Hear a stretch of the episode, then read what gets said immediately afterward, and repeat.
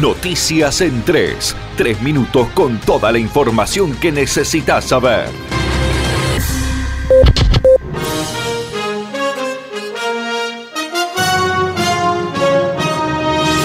El gobierno de Misiones informó en su parte epidemiológico emitido en el día de ayer que no se han confirmado infectados nuevos de COVID-19. En tanto, en las últimas 24 horas informaron 63 nuevos fallecidos y suman 5.877 los muertos en Argentina. Hay 299.126 infectados. El 75% del total de los pacientes que contrajeron la enfermedad lograron recuperarse. El acto central en homenaje al Libertador General San Martín estuvo encabezado por el gobernador Oscar Herrera Aguad en el municipio de San Ignacio, donde además se inauguraron las obras de remodelación de la Plaza San Martín. Acompañado por funcionarios provinciales y municipales, Herrera Aguad destacó el legado cultural del prócer, muchas veces opacado por su impecable carrera militar. En su contacto con la prensa esto decía. Es muy importante en el reconocimiento de, este tiempo de los americanos, de los argentinos y de los misioneros. En este gran abanico de, lo que significa los 170 años del paso a la inmortalidad del general don José de San Martín. Sobre todo porque en la revisión de toda la historia y en estos tiempos, muchas veces la asociación que uno tiene desde joven y desde chico, lo que fue aprendiendo, es asociar a San Martín con el arma, es asociar a San Martín con la guerra, es asociar a San Martín con hechos este, bélicos. Pero en el tiempo uno sabe de que él llega a nuestra tierra con más de 3.000 libros, su cargamento más pesado eran los libros. Es una persona que como resultado de sus luchas, lo primero que hacía en los lugares donde, donde estaba era crear bibliotecas, fundar bibliotecas, como lo hizo con la de Chile, lo hizo en Perú, unos cuantos también en la zona de Cuyo. ¿no?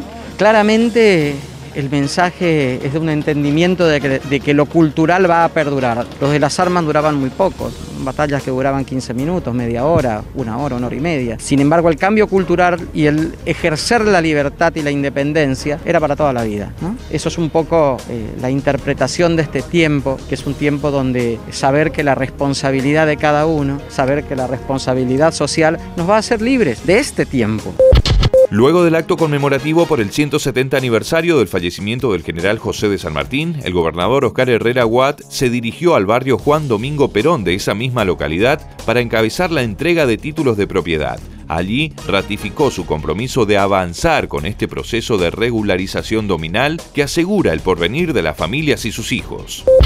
Unas 30.000 personas disfrutaron de las caminatas recreativas. Durante el sábado, domingo y el feriado del lunes, 23.000 personas se apostaron en el tramo este, en tanto que otros 2.800 eligieron el sector oeste y 5.000 optaron por la costanera de Miguel Lanús. Posada sigue dando pasos hacia adelante en su lucha contra el coronavirus y mantiene habilitadas las salidas de esparcimiento en forma de caminatas recreativas. Esto fue Noticias en 3. Tres minutos de pura información para que estés enterado al instante. Conectate a www.nacionfm.com. Nación Informativa. Cuando se mueve la industria se mueve un país, se mueve el campo, se mueve el agro, se mueve la producción, se mueve la construcción, las máquinas, el comercio, los acuerdos, los vínculos. Y es ahí cuando más necesitamos educar, invertir en salud, en equidad, en distribución, en avances. Movimiento Industrial Misionero. Queremos lo que vos querés. La única vacuna efectiva contra el coronavirus es el aislamiento social.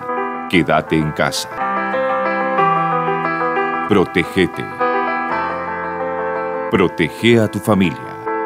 www.nacionfm.com